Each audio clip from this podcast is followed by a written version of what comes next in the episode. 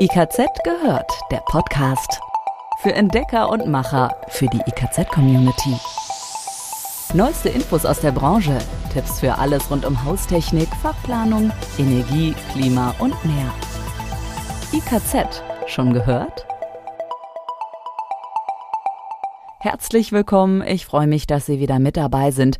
Hier ist die neue Ausgabe von IKZ gehört. Mit dabei sind Andrea und Dirk aus dem IKZ Podcast Team. Schönen guten Tag. Bei IKZ gehört bekommen Sie regelmäßig die wichtigsten Infos rund um Haustechnik, Klima, Energie, Fachplanung und mehr mit. Die Links und Quellen zum Thema finden Sie immer in den Fachmagazinen, wenn Sie zum Beispiel Details noch einmal nachschlagen möchten. Und um diese Themen geht es heute in aller Kürze. Jetzt der Überblick. Wer sich zu spät kümmert, bekommt keine Bundesfördermittel. Das war bislang auch bei bestimmten austauschpflichtigen Heizungskesseln so. Seit diesem Jahr gibt es aber Änderungen, die gut fürs Klima und Portemonnaie sind. Zuschüsse sind nun doch möglich. Wann und wie? Das hören Sie gleich. Wenn es im Waschtisch oder der Dusche gluckert und es im Raum unangenehm riecht, hat sehr wahrscheinlich ein Unterdruck in der Abwasserleitung den Siphon, korrekt Geruchverschluss, leer gesaugt. Kanalgase breiten sich aus. Eine effektive Problemlösung können Belüftungsventile sein. Wie die funktionieren, erklären wir in dieser Sendung. Und in dieser Folge befassen wir uns mit einem Fachbegriff, der uns immer wieder begegnet. Es geht um die Taupunkttemperatur. Was bedeutet sie meteorologisch und wieso ist sie in Handwerk und Bau entscheidend? Den Wissenshappen gibt es am Ende dieser Episode von IKZ gehört. Rund zwei bis drei Millionen Heizungen in Deutschland sind nach Expertenschätzungen älter als 30 Jahre. Sie belasten nicht nur das Klima, sondern auch den Geldbeutel. Laut Gebäudeenergiegesetz, kurz GEG, gilt ein Betriebsverbot für die sogenannten Ü30-Heizungen. Ausnahmen gelten für Niedertemperaturheizkessel und Brennwertkessel sowie für Heizungen mit einer Nennleistung von weniger als 4 oder mehr als 400 Kilowatt.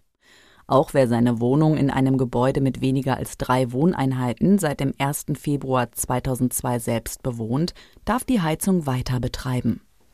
Wenn Hauseigentümerinnen und Hauseigentümer diese Frist bislang überschritten, blieben ihnen beim Einbau einer neuen Heizung Bundesfördermittel verwehrt. Seit diesem Jahr ist das anders. Zuschüsse sind nun auch für austauschpflichtige Ü30-Kessel möglich. Darauf weist das vom Umweltministerium Baden-Württemberg geförderte Informationsprogramm Zukunft Altbau hin. Die Förderbedingung hat sich mit der Einführung der Bundesförderung für effiziente Gebäude am 1. Januar 2021 geändert. Der Tausch der alten Heizungen gegen ein klimafreundliches Modell wird seither attraktiv bezuschusst. Wie hoch die Förderung ausfällt, hängt von der Art der neuen Heizung ab. Eine Gasheizung, die für die Einbindung erneuerbarer Energien vorbereitet ist, wird beispielsweise mit 20 Prozent gefördert. Bei Gashybridheizungen und Solarthermieanlagen sind es 30 Prozent der Investitionssumme.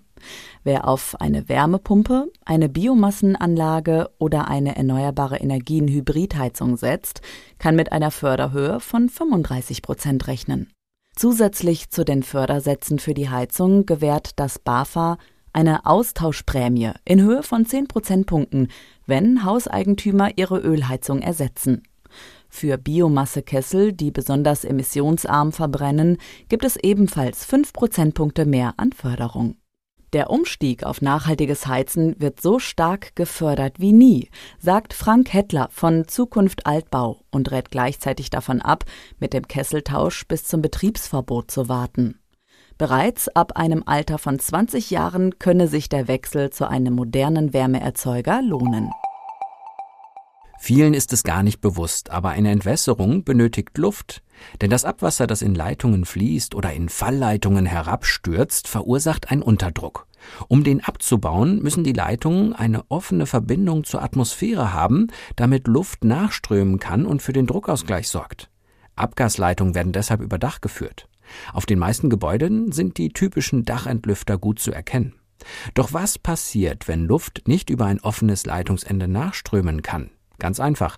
Dann saugt der Unterdruck die Geruchverschlüsse an Waschtisch, Dusche oder Wanne leer. Kanalgase treten aus, es stinkt nach Abfluss. Abhilfe schaffen können Belüftungsventile. Die Belüfter sind in unterschiedlichen Größen erhältlich und öffnen, sobald in der Entwässerungsleitung Unterdruck herrscht. Sie bewirken dadurch einen Druckausgleich und verhindern so das Leersaugen des Geruchverschlusses. Vorgeschrieben ist übrigens, dass jede Schmutzwasserfallleitung eine Lüftungsleitung braucht, die bis über das Dach zu führen ist. Dementsprechend dürfte es eigentlich nicht zu einem Leersaugen kommen. Aber verkrustete oder über die Jahre verengte Abwasserleitungen können solch unangenehme Folgen zur Folge haben. Ebenso, wenn ein neues Bad gebaut und die Entwässerungsgegenstände weit entfernt vom Hauptfallrohr liegen. Was tun also bei Problemen mit dem Abwassersystem? Sind nur einzelne Sanitärobjekte wie ein Waschtisch betroffen, dann gibt es spezielle Siphons mit integriertem Rohrbelüfter. Ist dagegen zum Beispiel im Falle einer Badezimmersanierung eine Belüftung der gesamten Fallleitung erforderlich, dann können Belüftungsventile beispielsweise über dem WC installiert werden. Diese Lösung ist aber nur in ein oder zwei Familienhäusern erlaubt und nur dann, wenn mindestens eine Hauptlüftung über Dach geführt ist. Wichtig ist grundsätzlich, die Installationshinweise der Hersteller der Produkte zu beachten, denn dann können Belüftungsventile uneingeschränkt als Problemlöser bei akuten Abflussstörungen dienen. Was ist eigentlich die Taupunkttemperatur? In der Meteorologie ist die Bezeichnung Tau für eine ganz bestimmte Form von Niederschlag bekannt.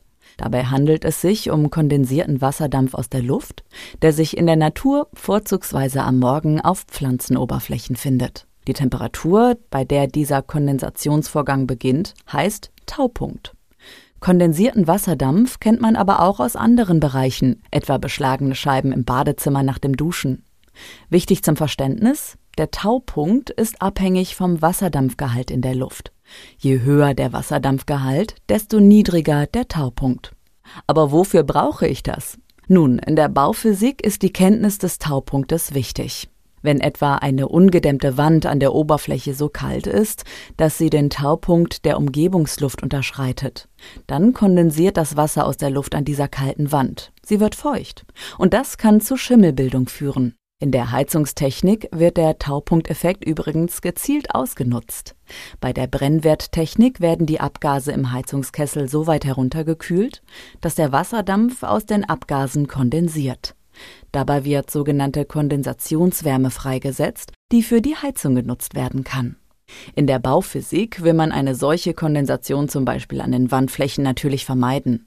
Schimmel im Haus will schließlich niemand haben. Regelmäßiges Lüften und eine ausreichende Beheizung der Räume bieten die Gewähr dafür, dass das nicht passiert. So viel erstmal von uns. Das war's für heute. Das war die neue Folge von IKZ gehört. In diesem Podcast versorgen wir Sie regelmäßig mit Neuigkeiten rund um Haustechnik, Energie, Klima, Fachplanung und mehr. Bleiben Sie dran. Die nächste Folge ist schon in Arbeit. Bis zum nächsten Mal. IKZ gehört. Jetzt reinklicken und noch mehr entdecken. www.ikz-select.de